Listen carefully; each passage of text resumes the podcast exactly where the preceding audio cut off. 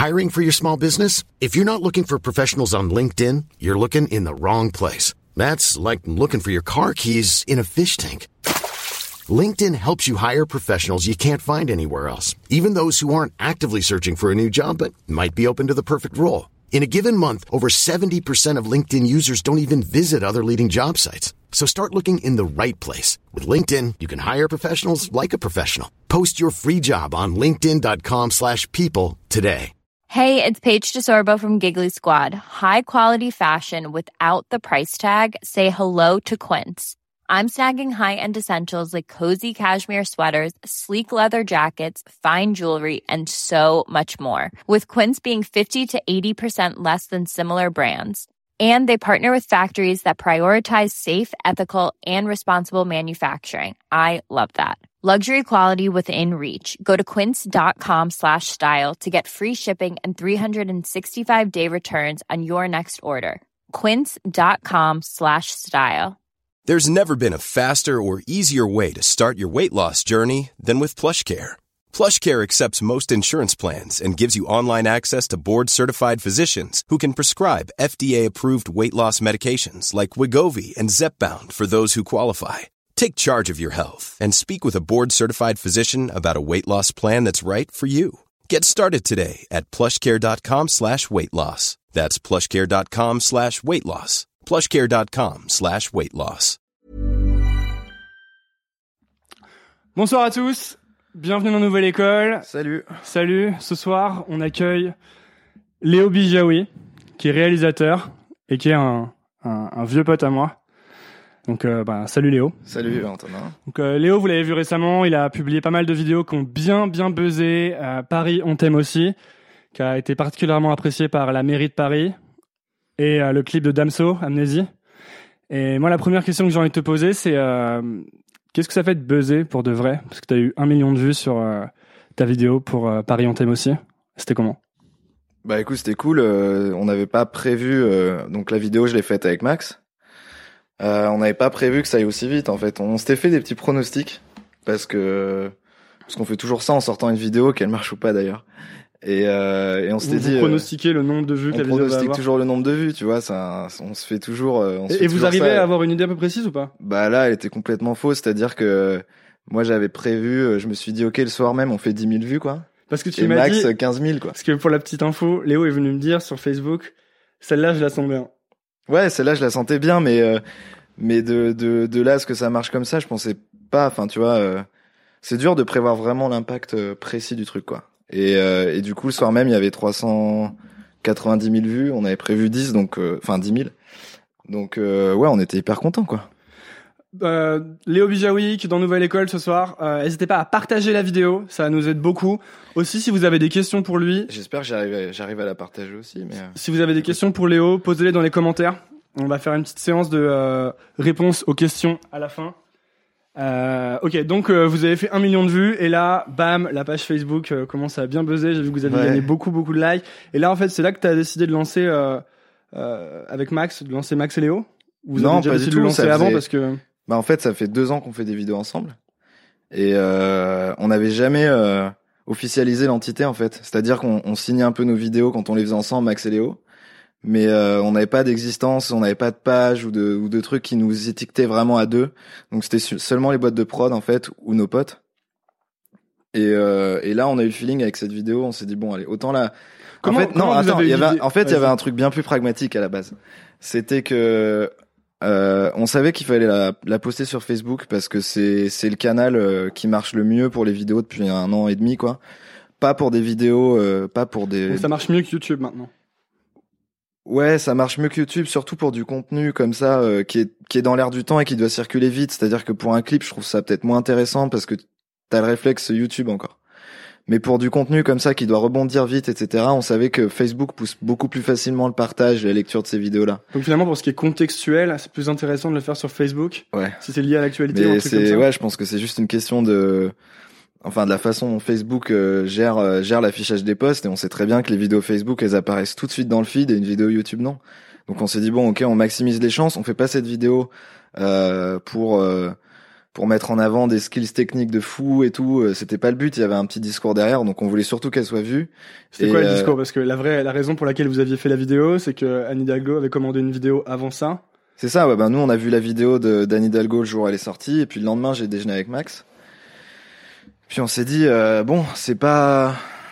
Elle est hyper belle et tout, mais en même temps le problème c'est que quand tu fous de 300 000 balles dans une vidéo, elle est forcément jolie en fait. Ouais. Donc tu peux pas... euh, Tu peux pas... euh, Tu peux... Enfin c'est normal. Donc après, est-ce que, est-ce que la a- qualité c'était la base la qualité esthétique, bah pour ce prix-là, c'est c'est c'est indispensable et c'est forcément bon, tu vois. on le- c'est le 300 000 discours. balles, tu dis ça comme ça ou Non, ça a coûté 300 000 balles. Ah ok. La campagne a coûté 2 millions et la vidéo a coûté 300 000 euros, ce qui équivaut à un budget euh, de spot pub, euh, de spot pub télé plus court, mais euh, mais pour du web, euh, pour du web c'est pas mal. Ok. Et donc vous, vous avez vu ça et vous vous êtes dit. Bah ouais, on s'est dit, euh, on s'est dit que qu'elle était, elle était bourrée de clichés, tu vois. Enfin ça, c'est tout le monde s'en est rendu compte. Euh, je t'avoue que la première fois que je l'ai vue, je me suis dit, elle est quand même jolie. Et je pense que tous les gens qui l'ont vu une fois se sont dit ça, et du coup le pari est quand même réussi pour leur vidéo. Et puis après, je l'ai regardé une autre fois.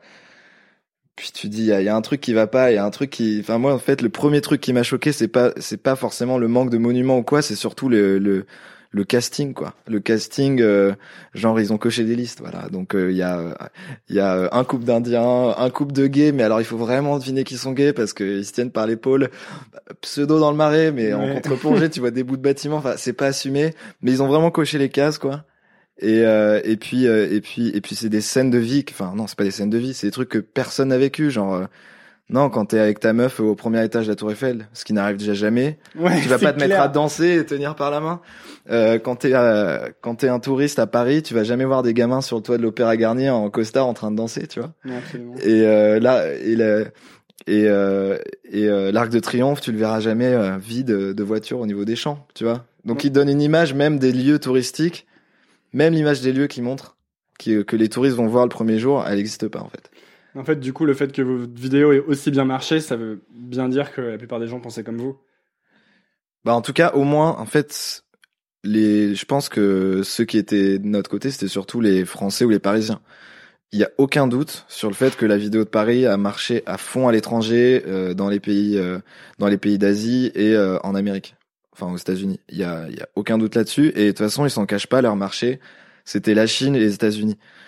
C'est juste que dans la communication de la ville et d'Hidalgo, euh, c'était censé s'adresser aux Parisiens. Il y avait une façon euh, dans ses posts aussi de s'adresser euh, à la ville et à ses habitants. Et là, on s'est dit, ok, là, là, non, par contre, là, ça colle pas en fait. Ce que fait, en fait, là, c'est un peu de ce qu'on appelle du, dans le, le jargon du newsjacking. C'est-à-dire que tu prends une info. Bon, je connaissais pas le mot. tu connaissais pas le mot? Le Tu prends une info et tu utilises cette info pour faire euh, un truc qui va avoir beaucoup plus d'impact, en fait. D'accord. Et euh, donc ça, c'est un truc que vous avez fait consciemment cette fois-ci. Et t'avais déjà fait ça avant euh, pour d'autres vidéos? Hmm, Non, je Ou crois là, pas. tu t'es dit, euh, là, il y a une opportunité de faire un truc. Non, d'ailleurs, tu, tu regardes euh, toutes les vidéos que qu'on a faites avec Max ou que j'ai faites. C'est soit des commandes, soit des projets perso en voyage ou des cours, euh, des courts métrages, mais c'est jamais ancré dans l'actualité en fait. Parce que, euh, je sais pas, on n'est pas journaliste, euh, on n'est pas euh, complotiste, euh, Ouais. on n'est pas polémiste non plus, tu il y a vois. moyen de faire des vues quand t'es complotiste. Ouais, il y a carrément moyen, mais ça on s'en fout, tu vois. C'est juste qu'en fait là, ça a tombé sur un sujet qui nous intéresse vraiment, à savoir notre ville. Et, euh, et, euh, et en fait, on avait envie de filmer Paris depuis un moment avec Max, parce qu'on adore quand on part en voyage filmer ce qu'on voit avec des un œil un peu neuf. Et du coup, c'est hyper dur de trouver un sujet pour filmer ta ville. Tu vas pas te dire, tu vas pas te balader un week-end et dire ok, je vais filmer Paris si t'habites à Paris. Tu sais pas quoi faire en fait. Et du coup, en fait, euh, rebondir sur la vidéo d'Hidalgo, ça nous donnait un axe en fait, un tu vois un, un sujet en fait. Pourquoi t'arrives pas à trouver d'idées pour euh, filmer Paris? Parce que tout a déjà été fait ou parce Non, que, il y a euh, toujours il y a toujours de nouvelles choses à faire, mais euh, c'est juste que quand t'habites euh, quand t'habites à Paris, t'as un t'as un regard un peu éteint en fait. T'as pas l'œil extérieur, ça? Ouais, c'était enfin je sais pas, tu quand tu marches dans la rue et que t'habites à Paris, tu traces, tu vois? Ouais. Tu traces et tu penses plus euh, au regard que peuvent avoir les touristes. C'est hyper rare. Le Ouais, ce qui arrive quand tu reviens à Paris après quelques mois où tu te dis putain, mais grave. c'est vraiment la plus belle ville du monde. C'est ça. Ou quand euh, t'arrives euh, de nuit, euh, de nuit sur les Invalides, euh, voilà. Enfin, c'est hallucinant. Ouais. Mais c'est des petits instants comme ça. Mais si tu essayes d'un jour de prendre trois jours où tu fais que de balader à Paris, soit les endroits que tu connais ou des trucs que tu connais pas et tu te balades à pied uniquement. Et Parce comment que- vous avez fait du coup? Parce qu'il y a plein de moments. Euh, non, il y a le moment trop magique de votre vidéo où il y a un mec qui pêche Ouais. et vous capturez le moment où il sort le big poisson. Comment tu captures Bah, les moments de Paris qui sont un peu. euh, C'est des hasards. C'était vraiment hasard, c'est-à-dire que on avait déjà passé une bonne journée à tourner, on s'est posé chez Max, qui habite au-dessus. En fait, au-dessus de, il habite sur le canal de l'Ourcq. Et puis au moment où on sort, euh, voilà, enfin, il y avait euh, 50 personnes devant le canal, on s'est dit putain, c'est pas possible, il y a un mec qui s'est noyé et tout. Euh, Il y avait des gens au balcon, on s'est dit vas-y, on va pas filmer un drame, quelle horreur et tout. Et puis, euh, puis comme tous les curieux qui passent devant, on allait voir. Et puis, euh, et puis il y avait un mec avec sa canne à pêche qui avait, qui avait des traces sur tout le beat parce qu'il tenait sa, il savait plus comment tenir sa canne à pêche, tu vois. Et, euh, et il avait sa petite GoPro et euh, il était en, il était Ah, en transpi, quoi. Ah, il se filmait. Il avait le point de vue comme ça. Et euh, Donc ça veut dire qu'il y a une autre vidéo de lui qui. euh, mais grave, qui il y a une autre vidéo. quelque part. Vous auriez pu faire un multi-angle. mais grave. Et puis après, ce qui a été drôle, c'est toute l'entraide qu'il y a eu sur euh, comment sortir ce poisson parce qu'il s'est fait aider par quatre ou cinq mecs, quoi. Et vous, vous avez eu de l'aide. euh, Enfin, il y a des gens qui se sont reconnus dans votre vidéo de Paris ou qui sont venus vous. Ouais, ouais. Alors, il y a des gens qui se sont reconnus. Euh, on n'aurait vraiment pas imaginé. On- à un moment, on voit un mec qui est dans le métro et qui chante. Et nous, on est sur la rame là à Arrêt-Métier. Et euh, il y a un pote, il y a un pote au mec qui va dire, ah, c'est toi dans la vidéo. Il nous a écrit, euh, je suis super content, machin. euh, Vous m'avez mis dans la vidéo, tu vois. Pourtant, Ça- vous l'avez pas cité. Pas du tout. Mais en plus, ça aurait pu être l'inverse. Un mec euh, qui aurait pu, au contraire, euh, être vénère d'être dans la vidéo. Pour le coup, lui, il chante dans le métro, donc. euh, il était, euh, il était, euh, il était content d'être là et puis de toute façon il s'affiche déjà en public euh, de par son activité donc euh, donc ça posait pas de souci quoi. C'est votre premier, euh, c'est votre premier buzz en quelque sorte, non? Bah en termes de viralité ouais bah c'est sûr. Enfin Est-ce que ça change quelque chose euh, du coup pour vous? Non en fait ça change. On a on a beaucoup plus d'appels pro après des des clips ou des pubs qu'on a faites qui vont toucher un public justement de pro que cette vidéo là qui a touché euh, les gens en général. Euh, et du coup les les projets qui convertissent le plus de nouveaux projets, c'est euh, c'est ceux-là. Et euh, pour la vidéo euh, de Paris, on a eu euh, on a eu des appels de certaines boîtes de prod très intéressantes et d'autres euh, qui l'étaient moins, euh, parce que tu touches du coup un éventail hyper large. Euh, après, on a été contacté par la mairie, par contre, et ça, du coup, c'est vrai que c'était rigolo euh, qu'ils nous contactent parce qu'ils ont été hyper fair-play et ils voulaient nous rencontrer. Même parce que vous les aviez bien bâchés quand même. Ouais, mais au final, il y avait, il y avait une petite attaque et en même temps, en même temps, dans le discours, tu vois, le, d'amour. le bisou à la fin, c'était vraiment pour dire, euh, on n'est pas, euh, on n'est pas, on n'est pas contre Hidalgo, on n'est pas, enfin, tu vois, on est bizarrement, même en effet, tu vois, on a fait les mêmes études. Euh, je suis pas militant, moi. Enfin, tu vois, Hmm. je l'ai pas, euh, j'ai pas fait cette vidéo pour militer, tu vois. C'est juste, euh, c'était juste un petit tacle en fait, en disant les gars. euh, vous avez, en- vous avez occulté Pourquoi- 90% pourquoi de tu Paris. dis- euh. pourquoi tu dis qu'on a fait les mêmes études? Bah, c'est vrai qu'on a fait les mêmes Oui, études, non, hein. c'est vrai. Pour, pour les gens qui regardent, préciser, nous, mais- on a fait les mêmes études, euh, mais euh, du coup, euh, ouais, c'était pour dire que je savais que t'étais pas militant, ça. Bah ouais. Ouais. Non, je- ce que je veux dire, c'est que tu sais, enfin, en gros, on a fait Sciences Po tous les deux à Grenoble. C'est des études qui sont censées, euh, enfin, moi, je pensais en tout cas, qui étaient censées Te me, politiser. me politiser en Hmm. fait. Il y a beaucoup de gens qui arrivent là-bas qui sont très très politisés et qui sont très très chiants. et plus ça va et plus t'as les gens qui arrêtent un peu de faire chier le monde, tu vois, Après, moi, je, moi, je suis, je suis, je suis pour les, pour les idées. pour les idées les gens qui s'engagent. euh, voilà. Enfin, en fait, t'as plein de façons de t'engager. Moi, je me sens engagé dans les choses qui me plaisent. Mais tu veux pas t'engager à travers la à travers la vidéo ou euh, Si, bah, enfin, en fait, moi, je sens, je me sens engagé dans ce que je fais, c'est-à-dire, je me donne à 200%. Et puis, euh, d'autres personnes se, s'engagent pour des causes. Après, à travers la vidéo, tu peux aussi t'engager pour des causes, etc. ah, parce Euh, que tu peux faire passer beaucoup de choses à travers la vidéo. Finalement, Ouais, c'est ça. d'émotions, c'est un super. Euh, C'est ça, ouais, il y a, y a carrément euh, un milliard de trucs à faire. euh, c'est, c'est ce qu'on a essayé de faire avec un documentaire euh, il y a 2-3 ans avec des, des collègues de Sciences Po. Quand est-ce que t'as commencé à- Quand est-ce que tout ça a commencé? Euh, Ou est-ce que si tu devais dire, euh, Ouais. si tu devais tracer le vraiment le moment qui a fait que toute ta vie de maintenant réalisateur a commencé, c'était quand? Vraiment, le premier moment, je Ouais, sais pas le si... tout premier moment, le premier truc. Le premier truc euh, que j'ai fait, c'était des gifs sur euh, Skyblog. Euh, ah ouais. non, ça c'est vraiment les un, prémices. t'avais un bjw.skyblog.com Ouais, coolbig.skyrock.com. Cool Big, Mais vous allez. pouvez taper, il n'existe plus. Je suis très déçu d'ailleurs parce qu'en fait, j'aurais bien aimé le revoir. Ouais, tous ces trucs-là, on les a supprimés parce qu'on avait honte. Et maintenant, mais, en mais fait, maintenant, je les mecs, ça regrette. serait de l'or. Ce serait génial. Ce serait de l'or. Je m'étais, je me filmais en train de faire du vélo et de me casser la gueule et je, les mettais en loop comme ça et je les mettais à l'envers. Enfin bref, c'était nul, mais euh, Donc tu vois, tu te filmais toi en train de faire du vélo ouais, tout seul ouais. Ok. Parce que je m'ennuyais vachement en fait. J'habitais au fin fond de la campagne, mec, et quand t'as, quand t'es Ah au bah, fin fond de la campagne, si t'as un ordinateur et un petit appareil photo et un trépied pourri, Et toi encore, t'avais un ordinateur? Ouais, c'est vrai que ça c'était, c'était déjà pas mal. euh, j'avais euh, Photoshop euh, Ah ouais? CS. ouais, j'avais acheté un bouquin quand j'ai, quand j'étais au, quand j'étais au collège. Donc ça a commencé avec. Donc t'as commencé à Non, faire en des gifs vrai- et t'as acheté un bouquin. Ouais, ouais, ouais. Parce qu'en fait, à l'époque, c'est drôle comme ça revient maintenant les gifs, mais à l'époque, sur les skyblogs, il y avait pas YouTube. On peut pas, on pouvait pas mettre YouTube. Oui, donc le seul le seul moyen de faire des des vidéos, vidéos, c'était de mettre des gifs, mec. c'est ça. Et donc, du coup, c'était, c'était le, le seul trick que j'avais trouvé. Et, euh, Ton blog avait beaucoup de likes, enfin de likes, ça existait même pas les likes, putain. mec, si, il y avait, c'était pas les likes, C'était c'était, les commentaires et les visites, mec. Ouais, Et il y avait des gars de mon, mon collège, mec, ils avaient des dizaines de milliers de visites. Ah ouais? Ouais, grave. Mais euh, ils postaient rien d'exceptionnel, tu vois.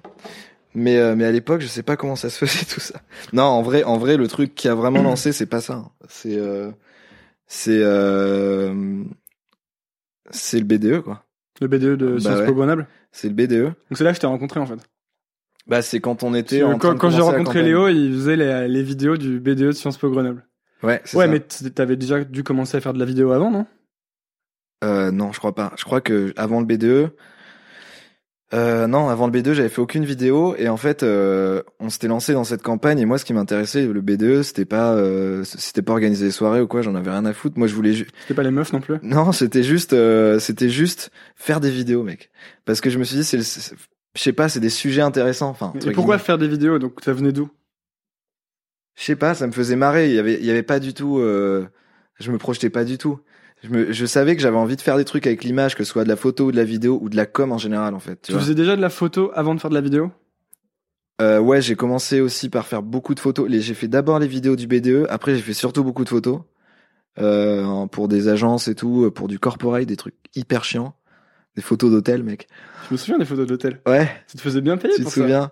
Ouais, bah pour l'époque c'était correct, surtout euh, quand tu commences à faire des, de la plonge. euh, après, euh, t'es content d'arrêter pour faire des photos, même Ouais. si c'est des photos, euh, bah pas du tout sexy euh, de, de prenais, je prenais des hôtels en photo. euh. Ouais, et puis il y avait mec, il y avait des mises en scène quoi. Ah ouais? Et c'était les, C'était quoi, vas-y? Bah les mises en scène, c'était euh, une nana qui prend un verre euh, au bar. de, Ah, de c'était comme des Libis. stock photos là où les gens mangent de la salade en étant trop contents et tout. Bah, c'était pas aussi, ça devait être plus naturel que des stock photos, mais on n'avait pas de comédiens, c'était des gens du, c'était des gens du de l'hôtel, donc des fois, ben, je me retrouvais avec des gens qui passaient pas du tout à l'image, je devais les mettre de dos, enfin, c'était, c'était la première fois où j'ai dû gérer des trucs que je contrôlais pas, tu vois. Et, euh, et n'empêche que ce truc-là, la photo corporate, ça peut paraître méga chiant, mais j'ai appris trop de trucs. La rigueur des plannings, euh, voilà, par heure, j'ai tant de photos à faire. Euh, tu dois dealer avec des clients. euh, la première fois que je me suis retrouvé dans un hôtel, le boss de Novotel de Grenoble pour moi, mais c'était euh, c'était Bill Gates. C'était Donald Trump. Bah avant j'avais pris que mes photos, en- euh, mes potes en photo, enfin tu vois. Et du coup quoi, ouais Donald Trump avec un petit accent quand même, mais mais du coup euh, ça me paraissait énorme de d'être un prestataire de d'un patron T'étais d'hôtel. déjà freelance en fait à l'époque. Ouais, j'avais commencé euh, juste juste avant. Je sais pas comment ils m'ont trouvé les mecs. D'ailleurs je leur ai demandé un jour. Comment vous m'avez trouvé? Bah ouais. Bah au début tu le demandes pas parce que Ils tu dis dit, passé pour un loser. On savait. Ils m'ont On a dit. parié sur toi. Ils m'ont dit un truc euh, parce que l'agence est à Paris et ils regroupent, ils recrutent des gens en région, tu vois. Et euh, et la meuf, elle me dit bah écoute, on a fait du sourcing, ce qui m'a vachement aidé, euh, tu vois, dans ma dans ma quête. Je sais pas comment ils m'ont trouvé. Ils ont genre tapé euh, photographe Grenoble sur Google et, Je sais pas, mec. Peut-être, peut-être, euh, mais je suis je suis même pas sûr que si tu tapais ça à l'époque, il y avait mon nom en fait. et du coup ces vidéos, euh, ces photos pardon, euh, d'hôtel, ça t'a appris euh, la rigueur, etc. Et ensuite tu t'es, t'as commencé à bosser sur les vidéos avec le BDE. Ouais. C'est là que tu t'es vraiment fait les pattes euh, sur. euh, sur, Bah en fait, le truc qui était cool avec les vidéos du BDE, surtout à l'époque, parce que maintenant Sciences Po, on le sait, ça a changé. Enfin, en tout cas, le nôtre, c'est un peu plus rigide et tout au niveau de ce qu'on a le droit de faire au BDE. depuis les bisutages. Ouais, notamment. Depuis que t'as filmé les bisutages. Non, j'ai pas filmé les bisutages, mais euh, c'est c'est c'est cette année-là où il y en a eu, ouais, effectivement. Et du coup, c'est vrai que ça c'était problématique. Euh, Qu'est-ce que je disais? Euh, J'ai perdu mon fil. Tu, me parlais de demandais- BDE et de vidéos. Ouais. Euh, oui, les vidéos. Bah, qu'est-ce Pourquoi c'était cool? Ouais, Pourquoi ouais. c'était cool? Parce qu'en fait, quand quand tu quand tu commences un truc comme ça, genre euh, des photos ou de la vidéo, c'est bien d'avoir un sujet et surtout il faut un truc fun. Parce que si tu fais un truc fun, même si c'est de la merde, si tu fais marrer tes potes, c'est cool. Imagine tu commences, euh, t'as le rêve de faire de la vidéo, de la fiction et tu commences par un drame euh, et que c'est nul. c'est juste badant et euh, les gens ils sont gênés. Et là on avait euh, la possibilité de faire des trucs euh, misogynes, racistes. Enfin tu vois, je- que je dis ça, c'est avec le, du 15e degré parce qu'il y avait une tonalité très libérée à l'école. C'est vraiment intéressant ça parce que je pense que pour beaucoup de gens, ce qui est difficile, c'est de, de commencer, tu vois. Ouais, la c'est ça. première vidéo, la première photo. ouais, la c'est hyper dur. Et, Et, surtout euh, de la montrer quoi. Ouais, et de la montrer. Ouais. Et du coup, peut-être que si tu peux arriver à ne pas te prendre au sérieux et à faire un truc où tu dis euh, c'est pour faire rire les potes, Ah ouais. c'est peut-être un bon moyen de commencer. à faire Bah des ouais, tu les vidéos, les vidéos du BDE, on se moquait tous de nous-mêmes dans la vidéo et Ouais. et Je euh, me souviens un peu d'ailleurs. euh, et voilà. Enfin et ça. trop bu. etc. Ouais, voilà. Et il y avait il y avait soit des trucs qu'on avait tournés pour la vidéo et des images qu'on avait tournées pendant nos soirées. Et euh, et le but premier, c'était déjà qu'on se marre dans le groupe qui avait fait le BDE. Et puis après, on s'est dit on le balance. Enfin, en fait, on réfléchissait pas à Aux conséquences. Ouais aux conséquences et est-ce que c'est bien réalisé ou pas? ouais. mec, tu, enfin, tu fais, c'était intuitif, enfin, tu vois. Et en fait, ça, ça donne vraiment le goût euh, de le faire parce que c'est tout con, mais on publiait, enfin, les vidéos, on les sortait, après, elles étaient en amphi. Et euh, t'as tout, euh, t'as tout, t'as toute ta promo qui regarde le truc. Tu te dis putain, en fait, c'est ultra puissant comme média. Donc c'était important déjà d'avoir une audience, de savoir qu'il Bah allait y ouais. avoir une audience pour la vidéo. Parce Bah que ouais, quand tu c'est faisais ça. tes vidéos pour euh, de toi sur ton vélo, on remarque qu'il y avait déjà l'audience du Skyblog. Ouais, j'avais au moins trois, quatre potes qui regardaient, je pense. Ouais. Parce que par exemple, si moi je voulais, euh, si moi je voulais devenir euh, bon en vidéo et commencer, euh, peut-être que c'est compliqué si je me confronte pas à une audience régulièrement. Ouais, ouais, peut-être. Mais là, en fait, c'est vraiment des circonstances particulières parce que vu qu'on était en compétition avec une autre équipe, il fallait faire le truc le plus trash, le truc le plus. On s'engageait pas euh, en tant que personne vraiment quand on faisait la vidéo. C'était euh, un délire euh, de groupe, enfin tu vois. Mais en tout cas, c'est c'est juste que ça te permet de commencer euh, euh, avec du dixième degré euh, et tu prends pas trop de risques. Enfin, je veux dire. Mais en fait, même si ta vidéo elle est pourrie, c'est pas très grave quoi. Ouais. T'es t'es juste là pour, pour faire le con. Donc, Et après, tu prends la confiance progressivement. Ouais, après tu fais d'autres trucs. par exemple, les vidéos des B2 de l'an. Enfin, j'avais fait celle du B2 de l'année d'après. Et là, j'avais écrit un petit scénario. J'avais essayé tenté des petites techniques que j'avais jamais essayé. C'était celle où à la fin il arrivait dans l'amphi. Bah ouais. Et ça arrivait en ça. J'étais en, mé-. Bah j'étais en méga stress pour ce truc-là. Ah ouais? Bah ouais, parce qu'il fait. Mais imagine, en fait, le concept de la vidéo, c'était on voit tous les membres du B2 se préparer, genre pour la campagne. Et à un moment, t'as le président, euh, Luc, qui court comme un ouf dans le couloir. Et au moment, donc on voit sur l'écran, on voit sa tronche. Et au moment où il ouvre la porte de l'amphi, il arrive vraiment dans l'amphi. Ouais. Mais Si, ouf. Si, dans ouf. c'est décalé et qu'il arrive avant ou après, Ouais. à une seconde près, ta vidéo est pourrie, tu vois. C'est clair. ton effet, euh, ton effet, il marche pas du tout. Pour le coup, c'est cool, on était content, on l'a eu, mais, euh, mais c'est, en fait, faut juste ma- se marrer au début. C'est, euh, c'est juste que ouais, commencer avec des cours, avec euh, des courts métrages ou des trucs vraiment construits. Je sais pas, enfin, en tout cas, moi, je l'aurais, j'aurais jamais commencé comme ça. euh. Et tu, à l'époque, tu, euh, tu lisais même pas de bouquins de vidéos, t'allais pas sur des sites de vidéos. Non, à l'époque, non, pas du tout. Euh, j'avais regardé sur les sites comment peut-être utiliser un logiciel, je sais pas. Donc en fait, c'est vraiment la pratique et commencer à Ah faire ouais, des ouais. vidéos, faire des vidéos, faire des vidéos. En fait, il y a, y a- en photo, c'est pareil, mec. Le, le plus, un des trucs fondamentaux que les gens oublient tout le temps, enfin très souvent, et qui fait souvent la diff avec entre deux bonnes photos, c'est tout le, le processus de post-production. C'est comment tu traites les couleurs, euh, les contrastes, euh, tout ça. Et euh, et ça, il y a pas de, y a pas de mystère, mec. Il faut traiter des dizaines de milliers de photos, et euh, et ton œil il se forge, mais c'est c'est hyper fin l'évolution du truc, et c'est hyper hyper long. Et sauf que y a des gens qui sont vite saoulés avec ça sur ces process là et du coup c'est que c'est pas bah c'est que c'est pas leur kiff et qu'il faut bah il faut laisser tomber parce qu'en fait c'est c'est de la répétition de la répétition de la répétition et si t'aimes bien ça te pose pas de problème de de, de Ouais. quasiment faire la même chose tout le temps en fait C'est le, la théorie de il faut aimer le process et, et, pas juste la ligne d'arrivée, en fait. ah oui bah oui Parce que Ah bah ouais. sur- évidemment qu'il y a Ah ouais, beaucoup de gens qui fantasment sur euh, ah Léo, euh, il fait sa passion tous les jours, euh, il fait de la vidéo. Ouais, c'est du taf de ouf. Et en fait, Mais t'as passé des journées déjà à photographier des hôtels. euh, ouais, il y a des trucs chiants. Et puis je pense qu'en fait, les, tu te rends pas compte euh, peut-être des quand tu vois la vidéo euh, de tous les trucs chiants qu'il y a eu avant. euh, tu vois, euh, toutes les merdes qui sont arrivées. C'est quoi les merdes? Ben, je sais pas, tu te rends compte qu'il te manque un plan, qu'il te manque un truc, que ton truc est pas cohérent, tu changes complètement d'idée, euh, que ton boîtier il a merdé. t'as déjà fait une vidéo pour un mec et euh, genre tu te rends compte à la fin que t'as oublié d'appuyer sur rec? Euh, bah, ça m'est arrivé de, de supprimer des images que le client voulait, ouais, pour, Ouais. euh, pour les hôtels. Mais vu que c'était rare, euh, on s'est arrangé, tu vois. Ok. Enfin, avec l'agence qu'il y avait au milieu. Mais euh, non, mais ce qu'on n'imagine pas, c'est que pour il faut il faut faire quand même beaucoup de recherches sur Internet. J'ai pas fait beaucoup de recherches sur comment écrire un film ou quoi. J'y connais rien. Euh, plus pour euh, utiliser les boîtiers, quels sont les meilleurs réglages. J'adore la technique en fait. Et c'est c'est un truc que t'avais déjà au départ. Dès le départ, t'as commencé à plonger dans la technique. Je l'ai ou- cultivé, mais euh, mais avant d'aimer la photo et tout, j'étais un gros geek sur sur ordi, pas en termes de de jeux vidéo et tout. Mais j'ai toujours été intéressé par les logiciels, le fonctionnement des trucs. tu vois, genre je me rappelle, ça c'est un ça c'est un truc vraiment bizarre que j'avais quand j'étais au collège. J'avais un petit Arcos, tu sais, pour regarder des vidéos. Ah, t'étais ce genre de mec. Ouais, j'étais le genre de mec Oh super là, chiant à la récré qui avait euh, des épisodes de Ah ouais. de trucs, tu vois.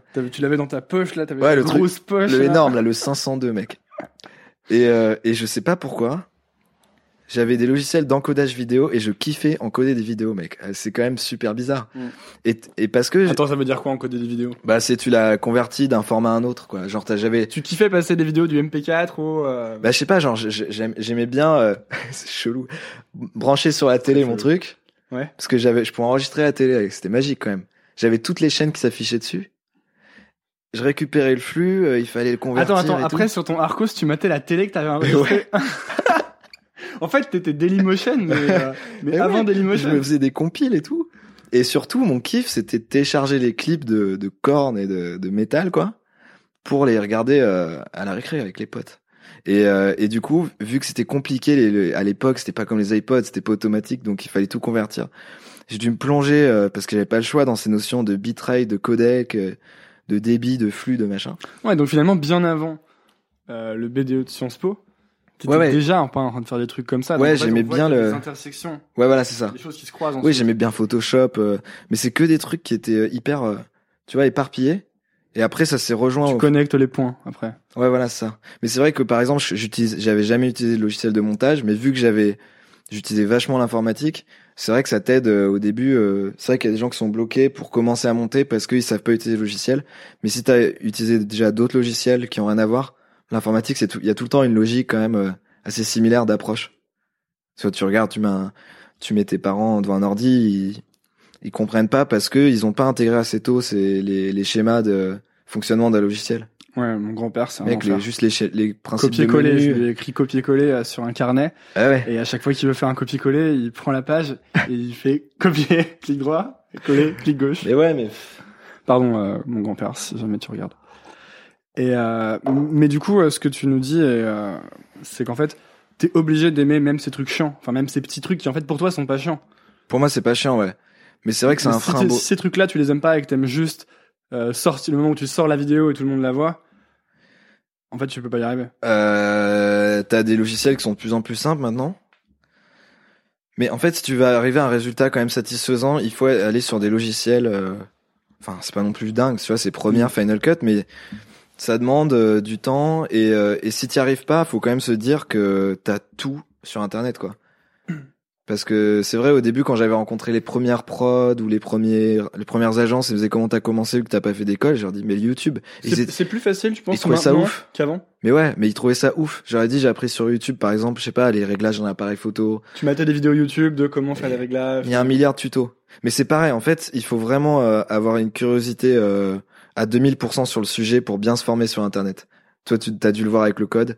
Euh, au début, quand tu tombes sur les premiers tutos, mec, c'est des tutos d'indiens pétés. Enfin, en tout cas, moi, Ouais, pour, avec, pour des, les... avec des accents, des putains d'accents Ouais. pakistanais. Et en fait, il faut toujours aller voir le produit fini à la fin, parce Ouais. que si tu te rends compte qu'il fait de la merde, tu vas pas passer 20 minutes à Ouais, écouter. ouais, c'est clair. Et, euh, et en fait, ça met du temps de, de tomber sur le bon contenu. Ouais. Mais par contre, après, si tu trouves le bon gars, qui a la bonne chaîne et puis après il est abonné aux bonnes chaînes. Tout. Il faut créer sa petite, euh, son petit réseau comme ça quoi. Mais euh, mais c'est vrai qu'il faut passer. euh, Après moi je t'avoue qu'en cours à Sciences Po euh, j'écoutais rien donc je, je rentabilisais mes heures. non mais Parlons-en, parlons-en, je rentabilisais mes heures comme D'ailleurs, il y, a- y a une, euh, il y a une personne qui, a, qui est venue parler à Nouvelle École dans les, les messages, ce que je vous encourage tous à faire d'ailleurs, et qui a posé une question pour Léo Bijawi. Et, euh, D'accord. qui demandait euh, bah, justement euh, Sciences Po Grenoble. Finalement, qu'est-ce que t'en tires Parce que tu fais, tu, j'imagine que tu t'attendais pas à, à faire de la vidéo et à gagner ta vie comme ça, peut-être au début de Ah non au début pas du tout. Et peut-être que tu t'imaginais dans une administration en train de. Sûrement pas. Mais euh, ça m'a toujours fait bader. Mais par contre, je m'imaginais. Qu'est-ce que je pensais faire au début, mec Euh, Un truc vrai. dans la. Franchement, ça se rapprochait quand même, mais quelque chose, dans- soit dans la communication politique, parce que ça se rapprochait de Sciences Po, journalisme, euh, Journaliste, quand même, quand même un truc qui était en rapport. Ouais, quand même. Et, Mais- et du mais- coup, qu'est-ce que t'en as Est-ce que euh, c'était utile ou est-ce qu'en fait ça servait à Bah rien ouais, et en fait, ça pu, euh, En fait, bizarrement, quand j'ai fini le, quand j'ai fini mon stage, euh, mon stage de fin d'études, j'étais hyper content de plus avoir à toucher à Sciences Po. Il c'était me restait ton- juste mon C'était mémoire. quoi ton stage de fin d'études? C'était chez Orange. Euh. Ouais, c'était ouais. chez Orange au département Transmedia Lab. Yes. Donc c'était un laboratoire de VR. Euh, je bossais sur Game of Thrones, donc sur les, une expérience second écran pour Game of Thrones. Et à côté, on développait de la VR, mais c'était tout tout début chez Orange. Et euh, Une fois que t'as fini ce, ce stage, t'étais content c'était hein, passionnant. C'était un c'était un stage passionnant, mais euh, je commençais à développer mes trucs sur euh, enfin en vidéo à côté. Et du coup, quand t'as ce que tu kiffes vraiment en perso à côté, euh, tu peux plus continuer euh, à bosser pour quelqu'un en fait. C'était juste pas possible. Et, euh, et ouais, par rapport à Sciences Po, est-ce que ça apporte euh, Donc euh, après ce stage, je me suis dit putain, c'est vraiment de la merde. En, vraiment, je me suis dit c'est vraiment de la merde. J'ai raté mon orientation. J'ai juste perdu 5 ans, plus un an de prépa. J'ai perdu 6 ans de ma vie. Euh, maintenant, je me bouge le cul et, euh, et je fais mon truc à fond, tu vois. Donc j'avais j'avais la dalle, tu vois. Donc t'avais l'impression que ça avait servi à rien. Ouais, de ouf. Vraiment. Je me suis dit, euh, par rapport aux mecs en école de ciné qui ont fait, euh, qui sont orientés dès le début et qui étaient plus matures que moi à 18 ans, tu vois, parce qu'ils ils sont, ils ont eu le courage de faire un truc que les parents recommandent pas, parce que j'avais quand même envie en orientation Donc tes parents, tes vois. parents te poussaient à faire Sciences Po? Bah, déjà à 18 ans, je t'avoue que j'étais, je savais vraiment pas précisément que je voulais faire ça. J'étais intéressé par les écoles de ciné ou de 3D. Et puis au forum euh, d'orientation, on m'a un peu dé- découragé. Genre, je suis allé voir un truc de 3D. Il m'a dit, tu sais dessiner? Je fais, ah non, je suis nul. Et il m'a dit, c'est pas pour toi. Alors, je fais, ah, ok. Donc en fait, tous les trucs qui sont en rapport à l'image, faut que j'oublie. Et euh, après, les seuls trucs que tu pouvais commencer après le bac euh, en termes fou, le d'image, pouvoir de ces mecs quand même. bah, il y avait deux euh, trucs. Il y avait le pouvoir de ce mec-là. Et l'autre option, c'était faire un, ce qui m'intéressait le plus, c'était un BTS audiovisuel. Mais pour ma mère, faire un BTS, c'était inconcevable. C'est genre, non, mais t'as des super bonnes notes au lycée, euh, tu vas faire un BTS. Alors qu'en fait, le BTS audiovisuel dans le milieu est très reconnu. Et surtout, après, tu fais le Lumière, si tu veux. Ou la Fémis. Et tu peux avoir des... puis, si tu sais déjà ce qui t'intéresse, tu peux peut-être déjà commencer à apprendre. euh, Ouais, et puis c'est, c'est un, pour le coup, c'est une formation professionnalisante qui est, qui est vraiment bonne. Parce que et, finalement, euh, Sciences Po, c'est un peu un truc pour les gens qui savent pas ce qu'ils veulent faire. Comme ça, ils ont encore quelques années en plus Ouais. pour arriver en cinq ans plus tard et toujours pas savoir ce qu'ils veulent faire. Bah, ça arrivait à certains d'entre nous, ouais, c'est clair. Et du coup, euh, du coup, moi, je m'en suis rendu compte que ça me plaisait pas en deuxième année. La première année, tu fais la teuf. Et Bah, moi, je suis arrivé en deuxième année. t'arrives donc en deuxième. deuxième année où j'ai fait la teuf. mais ouais, voilà. La deuxième année, j'avais pas de potes. Et en troisième année, j'ai fait la teuf. Mais la première, ouais, la première, t'es avec les Erasmus. Euh, voilà, tu t'arrives dans une nouvelle ville, euh, tu sors de la prépa. Tu parraines des meufs. En fait, t'es, ouais, c'est ça. Ah, Mec, en fait, t'es juste content de plus être en prépa. Donc en fait, la première année, c'est juste ça. Tu penses même, enfin, les cours, ils sont, euh, ils sont pas mal, tu vois. Mais enfin, tu penses surtout à ça. Et puis la deuxième année, en plus, on a eu le BDE et du coup, il y a eu beaucoup de responsabilités. Et puis, euh, je crois que c'est ça qui m'a sorti du cycle un peu soirée et tout, c'est de se dire, ok, en fait, on peut faire des choses nous-mêmes. C'est vraiment cool. Et, euh, et par contre, en parallèle, je me suis rendu compte que les cours, euh, euh, j'avais beau réviser, euh, j'avais j'avais 11 quoi de moyenne. J'étais mauvais. Enfin, j'avais tellement peu d'attirance pour les matières que que que les potes qui qui se mettaient des mines avant les partiels, ils avaient 16 et moi 11 et j'avais les boules parce que eux, ils adorent l'histoire, ils adorent le droit et moi euh, bah non, pas trop, tu vois. Toi, tu faisais quoi? Tu étais dans, t'étais dans tes vidéos, dans tes logiciels, etc. déjà, du coup? Ouais, mais tu vois, je révisais les partiels. Je révisais Tu beau- révisais, mais t'étais nul. je, ré- je révisais beaucoup plus et j'avais j'avais quatre points en moins, tu vois. Hmm. Et là, tu dis, pff, ça reste au fond de ta tête. Tu te dis putain, il y a un problème quoi. Euh, je peux pas faire ça de ma vie. C'est-à-dire que mon cerveau, il est pas capable d'absorber des trucs qui m'intéressent pas, tu vois. Hmm. Et donc euh, le chemin, il s'est fait tout doucement parce qu'au début, quand j'ai eu mes premiers contrats photo, je me suis dit putain, je pourrais peut-être faire ça en mi-temps, tu vois. Et à côté avoir un boulot sérieux parce que j'avais tout le temps cette image que Que c'était pas que, sérieux. que de la vidéo ou la que- photo, c'était un truc de, de saltimbanque parce que c'est mes parents qui m'avaient éduqué ce truc-là de euh, il faut que tu aies un boulot sérieux avec un, un CDI, tu vois. Comme toute notre génération, mec, on a passé les concours. Alors En moi, ce qui est bien, 2008, c'est que euh, mes la parents m'ont jamais dit ça parce que euh, ils Ouais, ont pas de CDI. Ouais, mais voilà. Du coup, euh, ils m'ont. ils ont- truc marrant, c'est que mes, mes parents non plus. Enfin, c'est ça qui est drôle. Voilà, c'était le moment. euh, Donc, euh, du coup, euh, profession libérale et, et retraite. Ouais, c'est encore, tu dis, euh, un truc qui fait peur. On a l'impression que euh, si on sort un peu des sentiers battus, on est dans la merde. Ouais, puis mec, quand on a passé les concours, c'est 2008, c'était la crise. Et ça faisait flipper, Comment ça quoi. t'as passé les concours en 2008 Quand on a passé le bac. 2010 2010 Ouais. C'était 2010 Moi, ouais. Ouais, bon, c'était, enfin, on était dans un contexte de merde. Franchement, si j'avais Ouais, passé le bac maintenant, je suis pas sûr que mes parents euh, auraient été. euh, Après, je remets pas tout sur mes parents. Je pense que c'est un truc de génération, tu vois. euh. On est bien, ouais. J'allais dire, on est bien moins flippé maintenant, les jeunes et tout, mais je suis pas sûr. Juste que nous, on, on, on grandit et tout, mais peut-être que les, les jeunes de 18-20 ans, ils sont pas. Mais- Je sais pas. Justement, alors comment ça s'est fait, toi, ce, euh, ce saut de euh, la vie normale à, euh, au freelance indépendant qui essaie, qui. Du coup, tu dois. En fait, tu manges que ce que tu chasses, finalement, maintenant. C'est marrant de dire ça comme ça. Ouais, et donc t'es vraiment devenu un indépendant, t'es en freelance, maintenant t'as un, un peu de monter ta boîte avec, avec Maxime. On monte pas de boîte, on reste free. On, ouais, mais vous avez un nom une entité, ouais. Une entité. Comment ça s'est fait euh, À quel moment t'as décidé que bam, c'était c'était le moment de. Bah déjà, déjà il y a eu l'étape, euh, il y a eu l'étape euh, faire un statut. C'est la première étape importante, faire un statut freelance. C'était en deuxième année. Le statut auto-entrepreneur. Ouais, statut auto-entrepreneur. Une asso qui voulait filmer qui une est hyper performance. facile à faire en fait. Mais ouais. Qui est vraiment une bonne chose pour C'est ça pour le coup. euh, franchement, ça prend euh, 15 minutes quoi.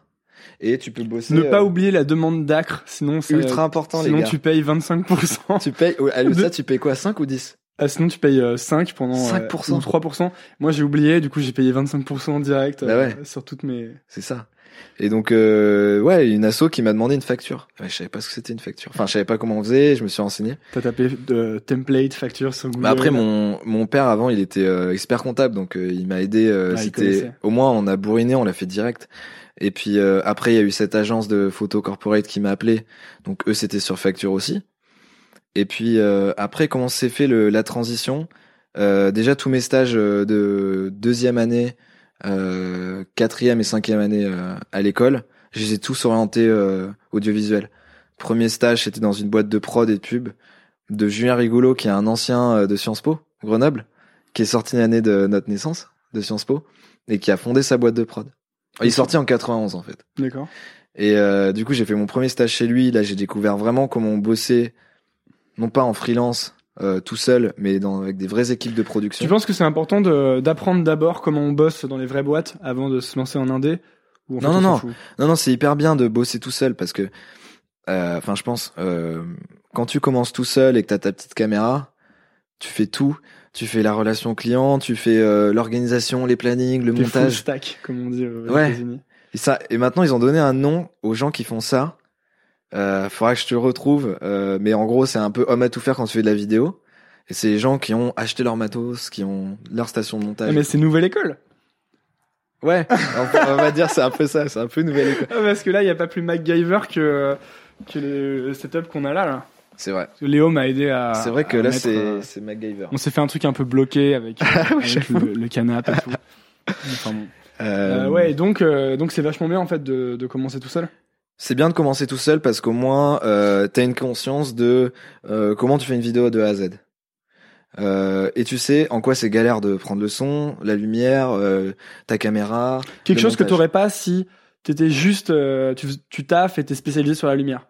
Bah, en fait, quand t'es en, dans ça, en et- fait, quand t'es en école de ciné, par exemple, ou euh, enfin en école de ciné, par exemple, pendant tes études, tu vas faire plusieurs cours et euh, tu vas être, euh, tu vas faire la lumière sur le cours de ton pote. Après, tu vas faire le son euh, sur un autre, et puis tu vas apprendre les différents métiers. Mais euh, c'est euh, d'après ce que je sais et ce que j'ai entendu, même si j'en ai pas fait, tu vois, c'est pas en discutant avec des gens, c'est que c'est ultra ponctuel et euh, t'es t'es t'es quand même moins, je pense t'es quand même moins, tu ressens moins le- la charge de, de travail quand tu dois tout faire, tu vois. Et et je pense que c'est c'est pas mal de galérer en fait un peu au début, tu vois. Hmm.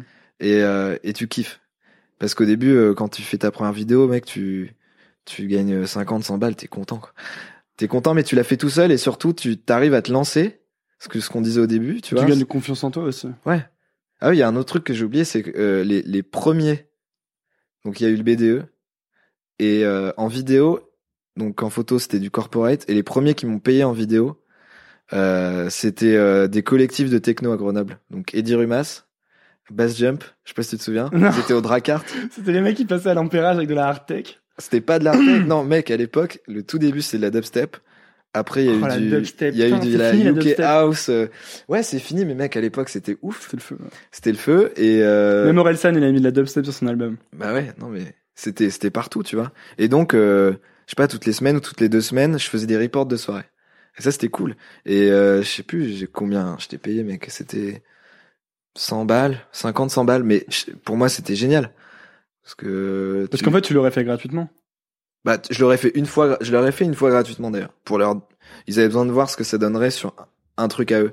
Je leur ai dit OK, je le fais une fois gratos, si ça vous plaît ben euh, les prochaines vous vous me filez un billet, tu vois. Est-ce que la clé, c'est pas de trouver, euh, bah, c'est pour tous les gens qui cherchent un peu euh, ce qu'ils ce qu'ils voudraient faire en fait dans la vie, c'est pas de trouver ce truc que tu ferais euh, gratuitement sans qu'on te paye quoi. Parce que toi finalement tu Ah, mais ce qui est clair, ce qui est euh, clair, c'est qu'il faut, il faut, il faut kiffer et le faire sans être payé. Hmm. En premier. Bon mais après il faut essayer d'être payé. Non, non, mais je veux dire, faut que tu aies du plaisir à le faire de base. C'est-à-dire que. Et le plaisir il doit être là dès le début. C'est pas un plaisir que tu travailles forcément. Par exemple Non, moi si je je me mets pas. si je me mets à faire de la vidéo, Enfin, pas là, en tout cas, dans, ce, dans cette branche-là, je sais pas, peut-être pour les trucs plus techniques, Hmm. Genre, euh, tu vois, le code ou les trucs au début, ça doit être hyper dur. tu sais pourquoi t'arrêtes pas de parler du code comme Parce si que, parce que c'est un truc qui me. le code, euh, c'est un comme si truc qui me un semble. bête de codeur. en Non mais qui non je- parce que c'est l'exemple que j'ai devant moi mais c'est un truc qui me semble tellement abstrait. C'est-à-dire Ouais. que tu, tu prends une photo, à la fin t'as un visage tu vois Ouais. sur la photo. Tu fais des lignes de code mec. Au début j'ai essayé hein, j'ai fait des des templates de MySpace pour mon groupe de métal à l'époque En HTML. en HTML et en CSS. Et ben au début mec euh, c'est une bouillie de pixels, gros. Stop. Ton groupe de métal. bah ouais Attends. bah oui. Tu faisais du métal, tu faisais quoi? Je faisais de la guitare. Ok. Je faisais la guitare rythmique dans un groupe de de de, de death metal d'influence suédoise. Ah ouais, d'accord. Ouais, gros. Tu Et devrais, qui, un- est toujours et qui est toujours en formation que vous pouvez aller voir sur internet. Quel est le nom s'appelle ASMA. Comment? ASMA A E S M A H. Il y a une page Facebook. Si vous euh, pouvez aller voir ça tout vous- de suite, on va le partager sur. Nouvelle École. Vous me retrouverez plus sur la page parce que c'était au début du groupe et on répétait dans la salle du lycée euh, au-dessus de la cafette. Donc en fait, t'étais- déjà dans tous les que ce- même hors de la photo et de la vidéo, c'était aussi des trucs créatifs, la musique. Ouais, la musique, c'était, ouais, c'était, et puis pareil, tu vois, par exemple, euh, je me rends compte maintenant que tu me le dis, mais euh, ce qui me faisait kiffer dans le fait d'avoir un groupe, c'était de faire un logo, c'était de faire les photos parce que j'avais fait les photos du groupe et euh, avec le boîtier de mon, mon beau-père. Alors que moi, Et- j'avais un groupe et je détestais ça. Putain, j'étais nul. Euh, j'avais fait pareil, mon site en HTML, Ouais. c'était une cata. J'avais réussi à faire quoi Un fond noir avec marqué le nom du groupe. Mais moi, je Ouais. trouvais ça, ouais, c'est vrai que c'était putain de chiant, surtout les, les templates là. Ouais. Mais euh, mais en tout cas, euh, ouais, pour revenir à l'i- à l'idée de est-ce qu'il faut avoir du plaisir au début euh, sans, bah ouais, si t'es pas payé, mec. euh, euh, moi, j'aimais bien filmer des gens et regarder dans l'écran et voir des visages ou des paysages. C'était ça, je trouvais ça cool. Donc, Enfin, je trouve toujours ça cool. Première piste, peut-être pour euh, si on se demande euh, qu'est-ce qu'on peut faire ou si on, on, on fait un taf qu'on n'aime pas ou qu'on n'est pas dans les bonnes études ou qu'on juste on sait pas ce qu'on veut faire. Première piste, c'est euh, qu'est-ce qu'on fait pour le plaisir? Ouais. et essayer d'explorer un maximum toutes ces pistes, Ouais, des carrément. choses qu'on fait, qu'on aime. et- Qu'est-ce qu'on est capable de faire pendant des heures sans que ça te coûte, euh, ça te coûte de l'énergie, mais sans que ça te coûte, euh, je sais pas, moralement, tu vois. Les activités où tu t'oublies et tu ça. te réveilles et il est 18h et en fait t'as passé la journée ça. à faire. euh, T'es capable de passer 4 heures à rechercher une info sur internet qu'un autre mec, s'il te voyait faire, il te dirait mais putain mais t'en as pas marre. Et toi, ces activités vraiment- chez toi, c'est quoi? C'est De quoi? toi ces activités chez toi, c'est lesquelles du coup? De, de trucs comme ça? Ouais. Bah je sais pas, par exemple, à un moment, il y avait un photographe de- dont, dont j'aimais bien le boulot et je me demandais comment il avait fait tel type de photo en contre-jour comment on fait pour avoir un contre-jour et le visage bien exposé, tu vois? Comment on fait alors? Et ben, et ben, j'ai recherché partout sur les sites et tout, euh, pendant des heures et tout. Je regardais plein de photos qui avaient été faites comme ça. Puis après, je me suis rendu compte avec un article d'un mec et avec des tests qu'il fallait juste surexposer euh, l'image. Euh, et, euh, et puis surtout plus plus plus être en automatique parce qu'au début je comprenais rien au réglage mais euh, j'ai le nez qui me gratte c'est horrible et Ouais. bref c'est un exemple de merde mais euh, mais en tout cas quand tu euh, Hiring for your small business? If you're not looking for professionals on LinkedIn, you're looking in the wrong place. That's like looking for your car keys in a fish tank. LinkedIn helps you hire professionals you can't find anywhere else, even those who aren't actively searching for a new job but might be open to the perfect role. In a given month, over 70% of LinkedIn users don't even visit other leading job sites. So start looking in the right place. With LinkedIn, you can hire professionals like a professional. Post your free job on linkedin.com/people slash people today. Burrow is a furniture company known for timeless design and thoughtful construction and free shipping, and that extends to their outdoor collection. Their outdoor furniture is built to withstand the elements, featuring rust-proof stainless steel hardware, weather-ready teak, and quick-dry foam cushions. For Memorial Day, get 15% off your Burrow purchase at burrow.com slash ACAST and up to 25% off outdoor. That's up to 25% off outdoor furniture at burrow.com slash ACAST. quand t'es pas passé par l'école et que tu cherches une info sur internet et que tu la trouves tu la retiens à vie quoi ça c'est vraiment le truc euh, c'est marrant parce que euh, ce que tu dis, ça me fait penser à. on part dans tous les sens hein. On part complètement. on dans part tous dans sens. tous les sens hein. Non, non, mais c'est intéressant parce que là, on parle d'apprentissage. Ça me fait penser à. Tu sais, on parle de la manière d'apprendre les choses là. ouais Et, euh, et en fait, à l'école 42, tu vois ce que c'est l'école 42 ouais celle de Niel Et là. ben, ils font euh, la manière dont ils apprennent les choses aux élèves, c'est ils leur donnent, ils ont aucun cours, aucun prof, je trouve ça trop cool et les élèves ils doivent juste aller chercher sur Google en fait. Tu vois, Ouais, genre ouais, ils ont des exos et en fait ils vont aller Bah, taper. surtout euh, que c'est des, ils sont formés pour faire des des trucs en rapport avec euh, avec euh, l'informatique. Oui. Non parce que des, enfin, je ferais peut-être pas le recommander pour tout non plus, tu vois. Mais c'est vrai que pour tous les trucs qui touchent à l'image, si t'es, si t'as vraiment la niaque, mais tu pourrais te former euh, tout seul. Alors après, être tout seul chez toi serait un peu chiant. Donc c'est. Du coup, les études euh, de cinéma, les études de photo, c'est pas nécessaire pour euh, ensuite, si on veut. Par exemple, parce que genre, prenons cet exemple-là. Disons que moi, je veuille euh, ben, faire comme toi. Je veux devenir réalisateur. Je veux faire des vidéos, je veux faire des clips, je veux faire des pubs. C'est dur de répondre parce que c'est dur de répondre parce que si j'avais eu l'opportunité, euh, par exemple, si je m'étais dit j'arrête l'école, j'arrête Sciences Po en deuxième année et je tente euh, Lumière ou la Fémis, j'aurais été refait de faire cette école parce que j'avais déjà passé deux ans dans une, j'avais déjà passé deux ans dans une école dont les cours m'intéressaient pas. Et du coup, tu sais vraiment ce qui t'intéresse pas et tu sais ce qui t'intéresse. Et là, t'arrives dans l'école que t'as vraiment choisi. Et là, tu taffes, tu cravaches. Tu vois, t'es, t'es plus dans ta bulle un peu, genre, je sais pas ce que je vais faire. Donc, si j'avais pu, et si je m'étais donné les moyens de le faire, j'aurais été hyper content. Après, euh, t'as plein d'autres, c'est, c'est des métiers où t'as plein d'autres moyens d'y accéder. Donc tu recommandes quoi aux, aux apprentis euh, ben, vidéastes euh, Bah, tout si- dépend leur âge. C'est-à-dire que si t'es, Disons, imaginons, euh, si t'es, si tu sors du lycée, si euh, t'as si t'as 18 ans, ouais, tu viens de finir le lycée. si t'as 18 ans, euh, si Tu dirais quoi en fait à toi à 18 ans en fait? Euh, fais un BTS audiovisuel, euh, rencontre des gens et, et commence tout de suite à faire des projets. Ne jamais attendre, ne jamais croire que l'école et ce que tu apprends va te permettre, va te donner un déclic pour faire un super film. Alors ça, c'est des conneries et tu- ils te le diront tous dans toutes les écoles. Commence direct à faire des trucs, fais de la merde, voilà, fais, amuse-toi. Je pense qu'il faut avoir C'est le un- fun, quoi. Tu penses C'est qu'il faut avoir fait qui- un maximum de qu'il faut avoir fait un certain nombre de merdes avant Ah de pouvoir faire des trucs bien. Mec, c'est comme quand tu Si pas commences ton la quota guitare. de merde, tu peux pas. Tu commences la guitare, tu fais de la merde pendant des années et tu, tu montres à personne et puis après à la fin t'as un petit morceau correct, Et à la fin, t'as un groupe de métal. À la fin t'as un groupe de métal. Tu joues sur la place de, du village, mec. Et euh, Il ouais, n'y a, pas- donc, y a pas des hacks pour aller plus vite, pour apprendre plus vite, par exemple. Moi, si je Non, voulais y a pas de hack. photo, euh, j'ai pas de hack Non. pour aller plus vite. il y en a vraiment aucun. T'as vraiment aucune technique à me donner pour que je prenne de meilleures photos? Euh, en prendre plein, mec. En prendre plein. Et tout le temps avoir un regard sur tes photos, c'est-à-dire que tu euh, t'en prends plein. Y a un truc qui te plaît, je sais pas. Moi, je trouve que le meilleur moyen pour commencer, enfin, si t'as envie de faire des photos, le meilleur moyen, c'est soit que t'es une meuf jolie, soit des potes jolis. Je suis une meuf jolie. Voilà. Donc t'as une meuf jolie, tu la prends photo.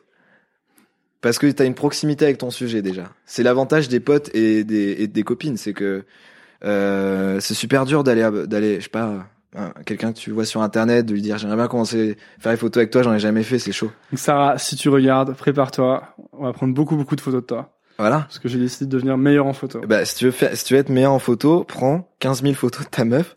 Euh, C'est ce que tu faisais d'ailleurs toi, bah ouais. à l'époque. Ouais, à l'époque, je prenais vachement de photos de, de ma copine de l'époque et de mes potes. Et après, ça donne confiance pour aller prendre des gens que tu connais pas. Mais euh, au début, il faut prendre son entourage, Euh, mes neveux, euh, mes frères et sœurs. Enfin, tu vois, c'est euh, ça mange pas de pain et surtout, il faut en faire plein, plein, plein, plein, plein. Et puis après, euh, euh, quand tu découvres un peu les optiques qui marchent bien, euh, les bonnes techniques, tu trouves tes photos géniales. Et puis euh, t'en fais plein comme ça. Et puis après, tu les regardes, tu fais waouh, c'est de la grosse merde. et puis t'as des cycles comme ça. Tu te trouves génial, ça dure euh, trois jours. Tu les regardes, tu fais c'est vraiment à chier quand je vois ce que font les autres. Et puis au début, je regardais ce que faisaient les gens euh, à Grenoble. Après, je voyais ce que faisaient les gens à Lyon. Après à Paris. font dans le monde. Puis, et puis après, tu regardes ce qui se fait en général. Et tu te dis, voilà ce que j'aime bien. Euh, mais, euh, mais personnellement, des fois, je suis content des photos ou des vidéos. Mais je suis jamais satisfait.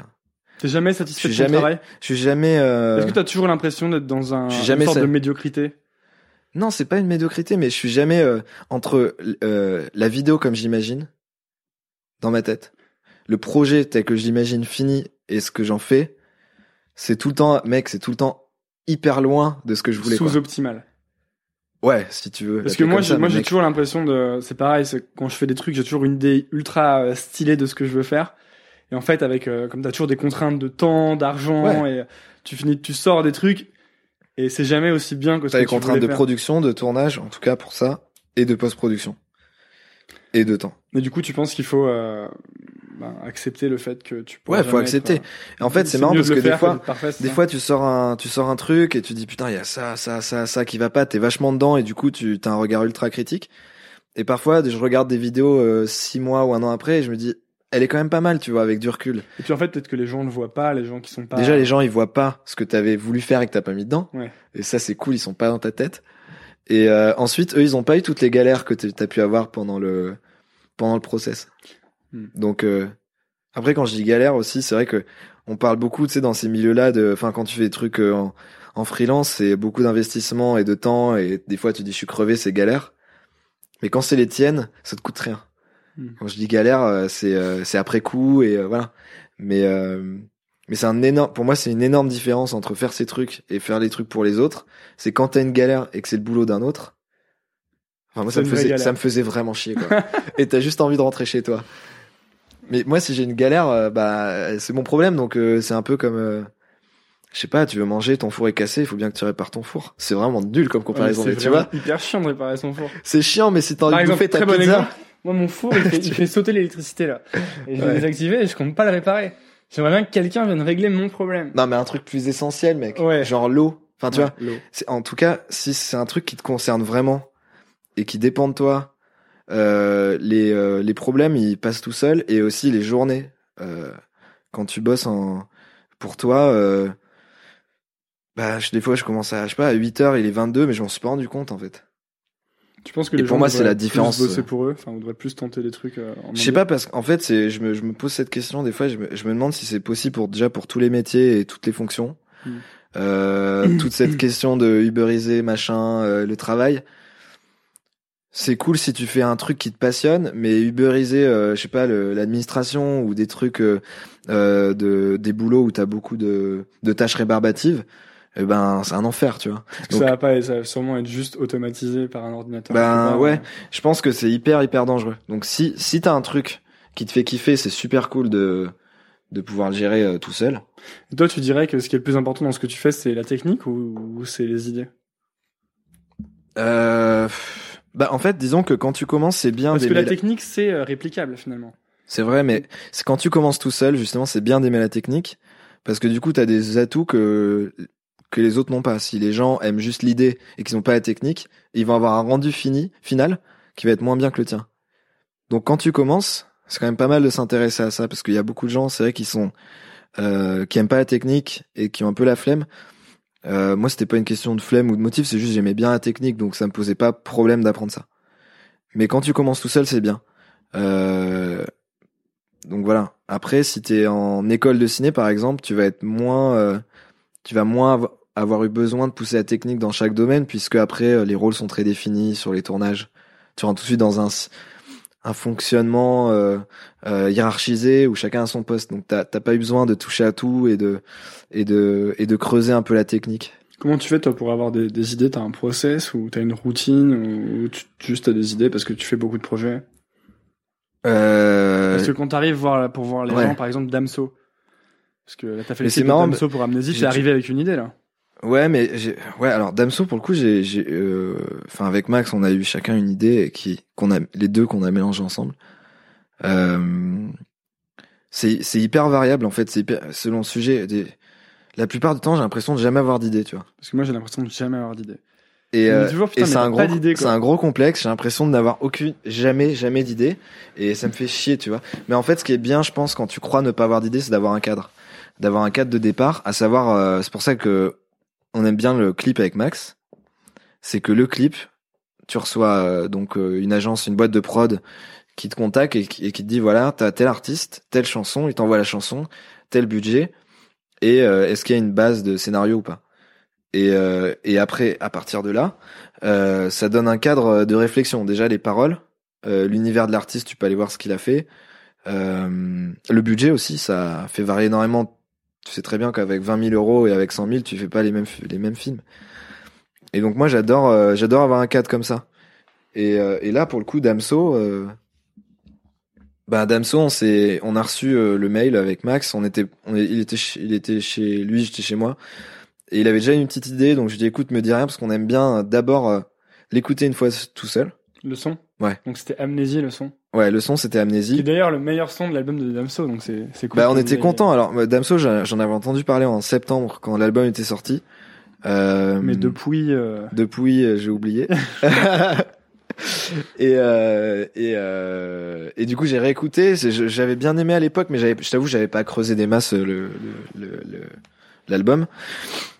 Et donc euh, j'ai écouté le titre et euh, sur le refrain j'ai tout de suite eu cette idée de projection là, Euh, parce qu'en fait les, le concept de vidéo projection c'est un truc qu'on veut euh, qu'on veut développer depuis longtemps. Euh, dans divers projets euh, sous diverses formes, mais le, le fait de vidéo projeter, c'est vraiment hyper intéressant.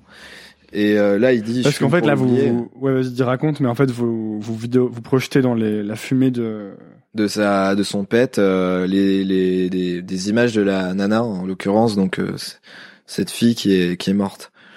Euh, en gros, l'histoire, l'histoire de la chanson, c'est qu'il estime, euh, il estime avoir tué cette nana en la méprisant, etc. C'était, c'était son premier amour. euh. C'est une Il chanson qu'il avait dit qu'il allait jamais clipper d'ailleurs. Ouais. Il a dû changer d'avis parce que déjà c'est la meilleure chanson de l'album et c'est celle qui fait le plus d'écoute. Euh, le label a dû pousser forcément Mm. parce que le meilleur titre d'un album. Bah, il est sur le label c'est de le 9 de I, clipper. non? Ouais, après ta maison de 10 c'est euh, Capitol Capital. et donc Capitol c'est Universal. Donc ils ont dû pousser aussi forcément. Euh, à la base, d'ailleurs, ils voulaient même pas mettre la chanson sur l'album en fait. Donc c'est ok, je la mets. Je fais pas de clip, ok, je fais un clip. Après, ils voulaient pas être dans le clip. On a réussi à l'avoir sur le refrain, mais euh, voilà. Et donc moi j'avais eu cette idée de vidéo projection et Max il avait eu l'idée des close-up. Et donc en fait on s'est parlé au téléphone et je lui ai dit mon idée, il m'a dit la sienne. Et au début on est resté sur une position en se disant ok euh, faut qu'on choisisse. Son idée c'est de la merde. Est-ce que ça- est-ce que vous vous dites ça parfois de Ouais des l'autre, fois on se dit ton, des fois on se dit euh, ton idée c'est de la merde. Et Mais vous là, vous le dites ou est-ce que t'es en mode euh, non non on est tu- cash. vous êtes cash On est vraiment cash. Mais là, pour le coup, euh, je trouvais son idée euh, super bonne et il trouvait la mienne super bonne. Et du coup, on s'est dit, putain, euh, Tu te fais. euh, tu te putain, et il faut que j'éteigne parce que on voit des blagues. Là, Samuel, euh, tu dis de la merde. Qu'est-ce qu'il dit Samuel? Il me dit, attention, t'as mis une boucle d'oreille sur le. Ok. Euh, ouais, donc euh, donc je trouvais la scène bonne et vice versa. Et euh, en fait, au début, on a passé une journée en se disant lequel- laquelle on va choisir. Et au final, on s'est rendu compte que les deux idées se mélangeaient super bien. Et du coup, on a fait écrit une note d'intention à deux. C'est le document que t'envoies au label. Où, euh, où on mélangeait nos deux idées, euh, la mienne pour le refrain, la sienne pour le couplet, et ça faisait bien écho. Et toi du coup maintenant t'as vécu les deux et c'est mieux d'être en équipe, tu préfères? En fait, c'est ça dépend des ça dépend des projets en fait. Le moi ce que j'aime bien avec le, le duo avec Max, c'est que quand on doit écrire et qu'on doit vraiment avoir un rebond d'idées, Euh, Il y a une sorte de ping-pong Ouais, qui s'installe. le ping-pong euh, à deux, c'est vraiment hyper intéressant. Euh, en général, C'est on, vrai que le ping-pong, c'est quand même mieux à deux. bah ouais, c'est ça. Tout seul, c'est un peu chiant. Quoi. Du coup, en général, quand on a un job à faire ou un projet, euh, on se retrouve chez l'un ou chez l'autre. On en discute, euh, tu vois, autour d'un autour d'un verre, et puis après, on après, euh, on le sent très vite s'il y a une idée qui que ce soit l'une- l'un ou l'autre, ou alors qu'elle se soit construite progressivement dans la discussion. Et après, on part de cette idée-là. Et euh, et puis et puis ça ça ça évolue comme ça. Mais du coup, c'est vrai qu'on bosse plus en duo sur les trucs où il y a de la créa. Euh, voilà. Et qu'est-ce que t'aimerais euh, donc maintenant que vous avez fait euh, Amnésie de Damso, c'est vrai que ça faisait un moment que tu me disais que tu voulais faire de la musique et surtout du rap. Euh, Bah parce je que pense c'est- qu'il y a de ouais. nouvelles choses à faire en, en clip de rap notamment? Ouais, carrément. Qu'est-ce que t'aimerais vraiment fait, faire comme projet? En fait, le rap, ce qui me plaît, euh, c'est pas parce que c'est du rap ou que c'est euh, ou que c'est que pour moi, c'est un terrain de, c'est un terrain super intéressant pour le clip parce qu'il y a du texte. Alors pas tout le temps, mais euh, il y a du, ça peut être un terrain d'expression hyper intéressant. Quand tu dis pas tout le temps, tu penses à tu penses à quel rappeur? Ben, je te ferai jamais un clip de Joule, mec, parce que je, Je pensais déjà, je serais incapable de comprendre le- la moindre ligne. Donc, enfin, tu vois. Ouais. Et euh, il se démerde très bien tout seul euh, avec ces clips là. Donc, euh, donc voilà. Mais par Sur contre, le je trouve cross volet. Ouais, sur le cross volet, euh, voilà. C'est, ça suffit comme ça. Euh, Par contre, un petit clip de Booba? ouais, alors pas, pas tout, tu vois. Mais euh, en tout cas, le rap, ça, c'est, c'est une musique qui a la force d'être hyper imagée et, où tu peux partir loin. Et surtout, c'est un, c'est un style qui est hyper euh, enclavé. Enfin, tu vois, dans des, dans des codes Hmm. super vieux euh, auxquels on croit plus du tout. Enfin, tu vois là, je sais pas si tu connais Tu veux dire Hamza. les gros les, les, euh, les vidéos Vixen, les filles qui dansent avec Bah ouais, PLR tu tout. vois, tu vois Hamza en, euh, en Belgique? Euh, bah ça me dit quelque chose. Hamza, c'est un petit rebeu qui Ouais, fait tu genre tu envoyé. ouais. 1m50 qui a l'air d'avoir 12 piges et qui euh, qui arrive dans une villa de luxe en Lamborghini avec des vixens comme tu dis tu vois qui dansent autour de lui et il fait genre euh, il fait genre c'est un c'est un thug et, et ses pieds euh, il est assis sur le lit et ses pieds ils touchent pas le sol et tu, et, et tu vois et ça c'est des trucs tu dis Oui, les tu m'as gars envoyé cette vidéo. Et toi, qu'est-ce que tu ferais Qu'est-ce que tu ferais alors? Si par exemple demain, bah, on va si- prendre si mon on- exemple préféré. Si par exemple demain, Booba vient te voir et te dit euh, Léo, clip euh, bah, DKR, qui apparemment, apparemment le clip sort bientôt, encore Ouais. fait par Chris Macari. euh, ouais encore une fois Qu'est-ce que tu changerais? Je dis pas qu'est-ce que tu fais parce que c'est débile comme question, mais qu'est-ce que tu, tu changerais? Euh, je sais pas comme ça parce que par exemple Damso c'est le premier qu'on a fait mais il y a quand même une enfin il y a quand même une histoire. Elle est déconstruite mais ça se base sur des choses qu'on peut exprimer facilement. Booba il fait quand même beaucoup de beaucoup de punchline Mm. et euh, c'est pour ça aussi que les clips de Mac- de Chris Macari marchent bien c'est que c'est juste de la joute visuelle. Enfin il y a rien dedans. Enfin je veux dire il y a rien. Il y a pas de il prend un décor ou deux ou trois. Il y a pas de Des effets- storyline qui va. c'est ça il fait des mouvements de caméra. Sauf dans Jimmy. Ouais, mais Jimmy, c'est pas Chris Macari, Mm. donc euh, du coup, euh, du coup, ça, c'est totalement un autre style. Et aussi, Jimmy, c'est une chanson hyper différente. Il y a une histoire, c'est un gamin qui arrive euh, du Sénégal, je crois. Euh, je crois. C'est un Et peu, qui le, arrive en c'est un peu France. le, le meilleur clip pour la, pour la moins bonne chanson. Ouais, c'est ça, c'est ça le truc. Et du coup, euh, c'est vrai que ça me ferait kiffer de faire un, un clip pour Booba, et en même temps, euh, ça sera un méga défi de se dire, euh, ok, on va avoir la prétention à renouveler un peu le, tu vois, le l'imagerie et tout. Et puis là, c'est c'est vraiment la cour des grands, quoi. Euh, Enfin, déjà, Damso, c'est déjà bien la cour des grands. hein, mais, euh, Bah ouais, après il est c'est un rappeur qui est très jeune et tout, Booba, le mec, il est là depuis euh, je sais pas 20 piges ou c'est quand même pas pareil. c'est, c'est quoi ton, c'est quoi ton projet de rêve là? Qu'est- si, qu'est-ce que t'aimerais vraiment, vraiment faire le plus? Hmm. Bah écoute là euh, ça serait de faire de la fiction mais c'est pas pour le moment. Genre, euh, ton, ton projet de rêve, c'est de faire un film, par exemple. une fi- un film Ouais, ça serait ça serait de faire un film. C'est un peu ça ton but euh, long terme? Ouais, c'est de la faire de la fiction. Euh que c- Un truc, Un truc qui mélange- genre, euh, un truc qui- américain ou un truc à la française du style Non. attends-moi sur le quai de la gare à 23h. non, justement un truc euh, un truc qui mélange différents différents genres etc. Enfin, tu vois euh, j'adore la comédie, j'adore le drame. Alors si je te dis que je vais faire une tragicomédie, c'est super nul parce que t'en as plein. Mais euh, mais en fait pour l'instant c'est pas parce qu'il y a beaucoup de, de fois la même chose que c'est. Non, non, non, c'est sûr. mieux. Mais euh, mais il y a des trucs que j'aime beaucoup chez les Américains, c'est le travail de travail de l'image et en général que je trouve quand même très bon et le jeu aussi qui est assez Ouais, différent. Ils jouent très bien. Notamment, même les gamins, on voit juste Stranger Ouais. Things, les gamins jouent Les gamins bien. sont dingues. Euh, Mais en France, on a les choristes, tu me dis. non, et en France, on arrive quand même à bien creuser euh, des sujets, quoi, tu vois. On arrive à faire des trucs vraiment cool. Et puis, enfin, moi, après, si, si je faisais de la fiction, j'aimerais bien être coréen, tu vois. Genre, pour moi, Coréen le cinéma te coréen. Faire, te faire un bon euh, old boy. Ouais, pour moi, le cinéma coréen euh, et euh, le cinéma coréen, il est euh, parfait en fait. Il est parfait. Ou alors le Pourquoi film, est- voilà. non, je te donne, non, allez, le, il est, euh, il est parfait parce que tu regardes Old Boy, la musique est incroyable, l'écriture est incroyable, chaque plan, tu le regardes, il a un sens. Euh, les acteurs, ils sont exceptionnels. Tu verras jamais un, un mec comme ça en France. Qu'est-ce qui fait du mauvais cinéma? Je te dis là, chaque plan a un sens. C'est quoi les premiers signes que, du fait qu'un truc a un navet?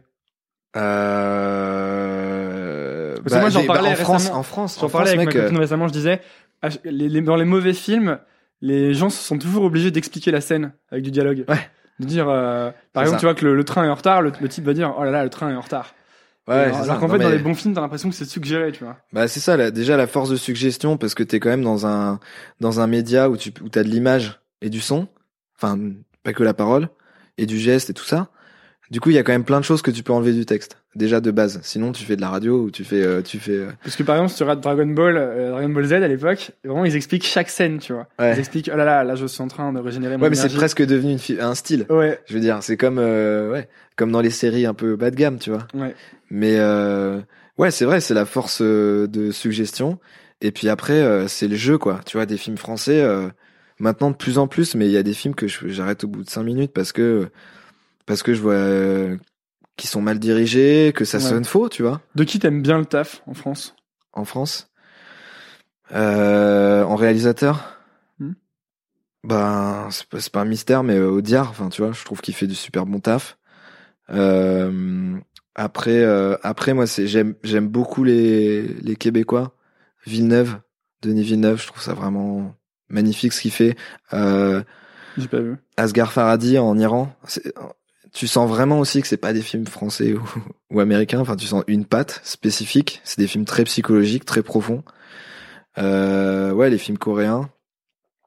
Et je dis pas ça pour faire genre, je cite. Ouais. Parce que ça, ça m'énerve, tu vois. Les... J'ai toujours l'impression que quand tu dis j'aime bien les J'aime films. bien les films coréens avec une petite salade de Le pire, quinoa. c'est quand tu dis, j'aime bien le cinéma iranien. Ouais.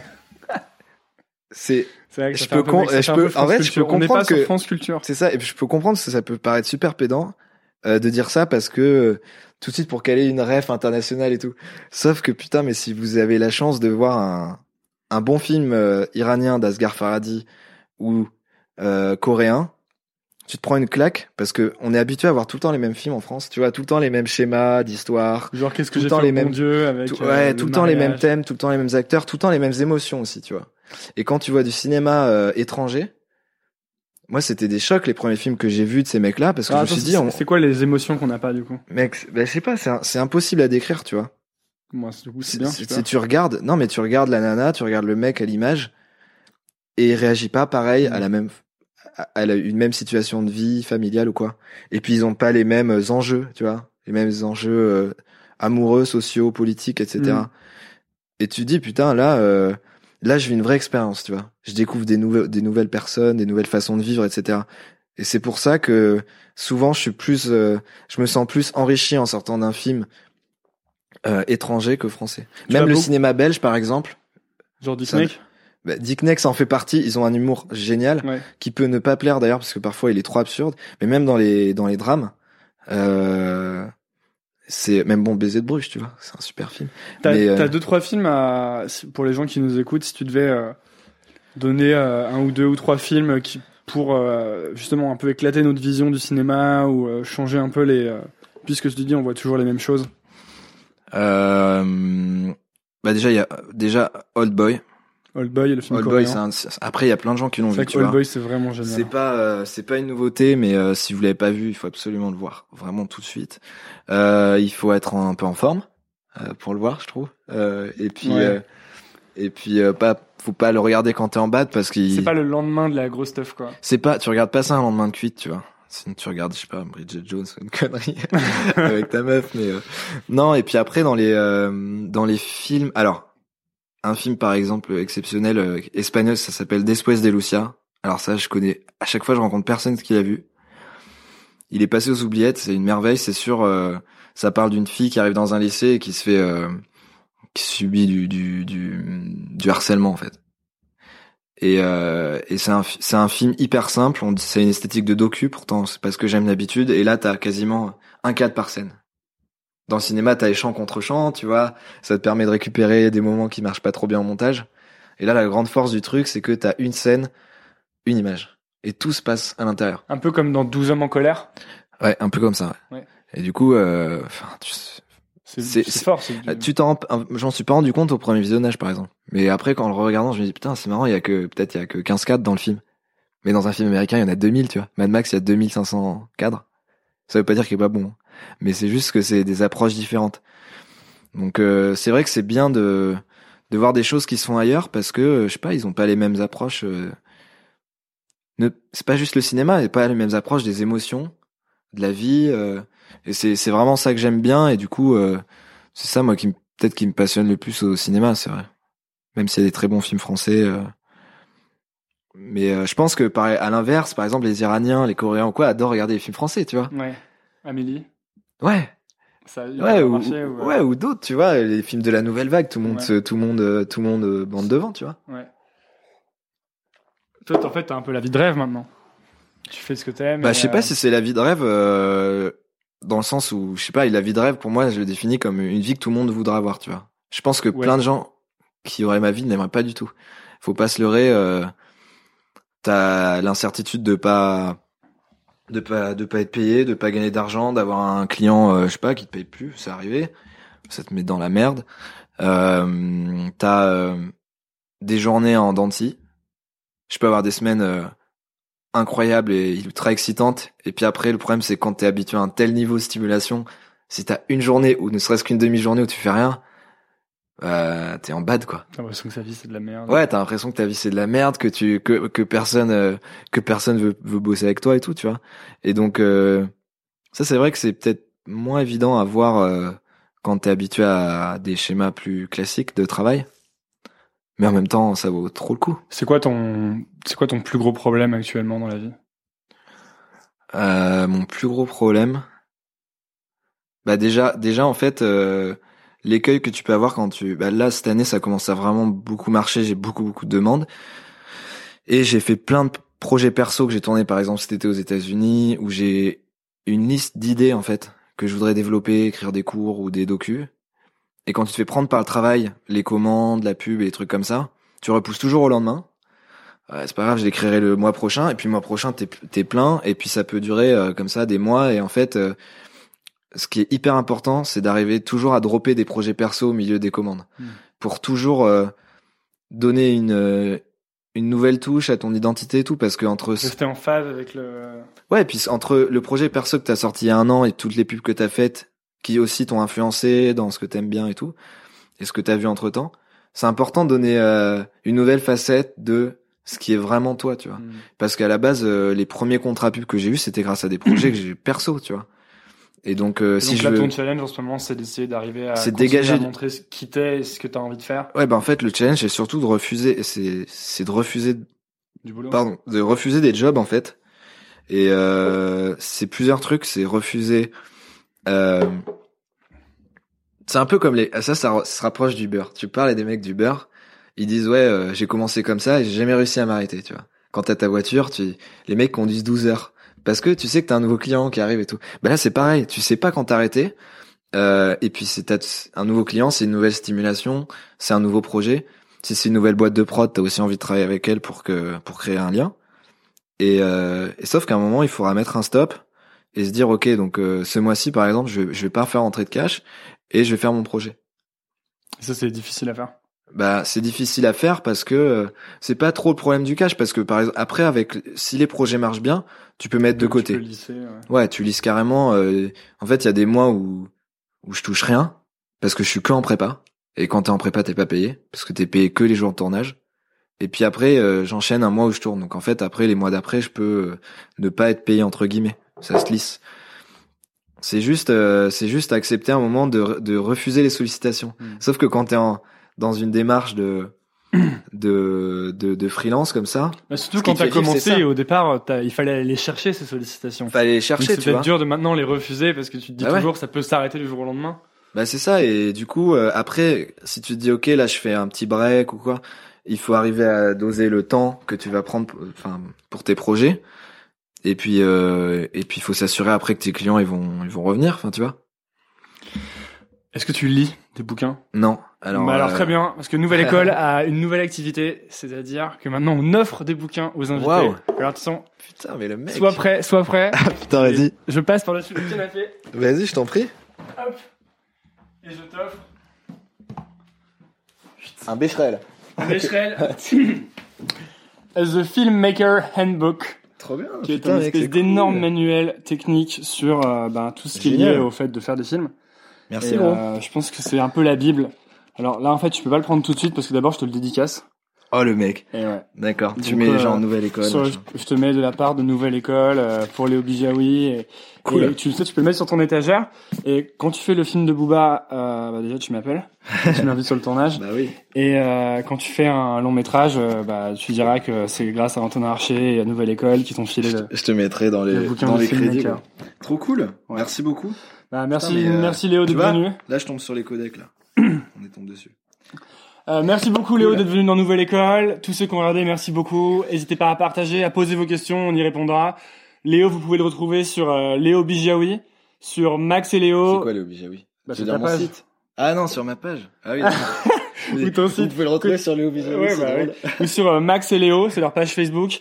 Ils ont fait récemment le clip de Amnésie de Damso. Ils ont fait la vidéo Paris, on t'aime aussi. Voilà, c'était Nouvelle École avec Léo Bijawi. Merci beaucoup. Merci, salut. Merci beaucoup d'avoir écouté. Si vous avez apprécié cet épisode, n'hésitez pas à vous abonner au podcast, que ce soit sur SoundCloud, sur iTunes, sur Spotify. Ça m'aide énormément. Vous pouvez aussi liker la page Facebook Nouvelle École Podcast. Voilà, merci beaucoup et à bientôt pour le prochain épisode. Salut. Merci beaucoup d'avoir écouté.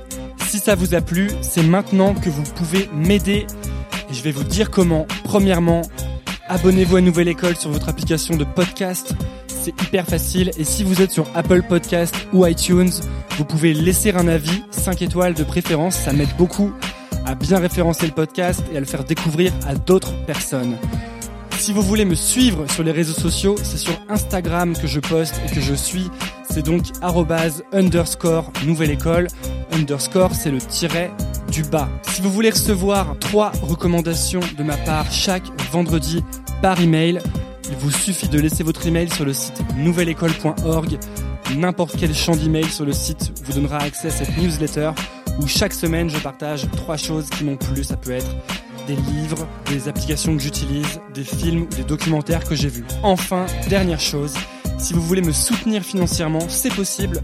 Vous pouvez le faire via Patreon. C'est à patreon.com slash nouvelle école podcast et les dons commencent à 2 euros à peine. Et après, libre à vous de donner ce que vous voulez. Tous ces liens sont dans la description de l'épisode. Voilà, j'ai fini. Merci beaucoup et à la semaine prochaine. Nouvelle école, je donne ça à l'ancienne.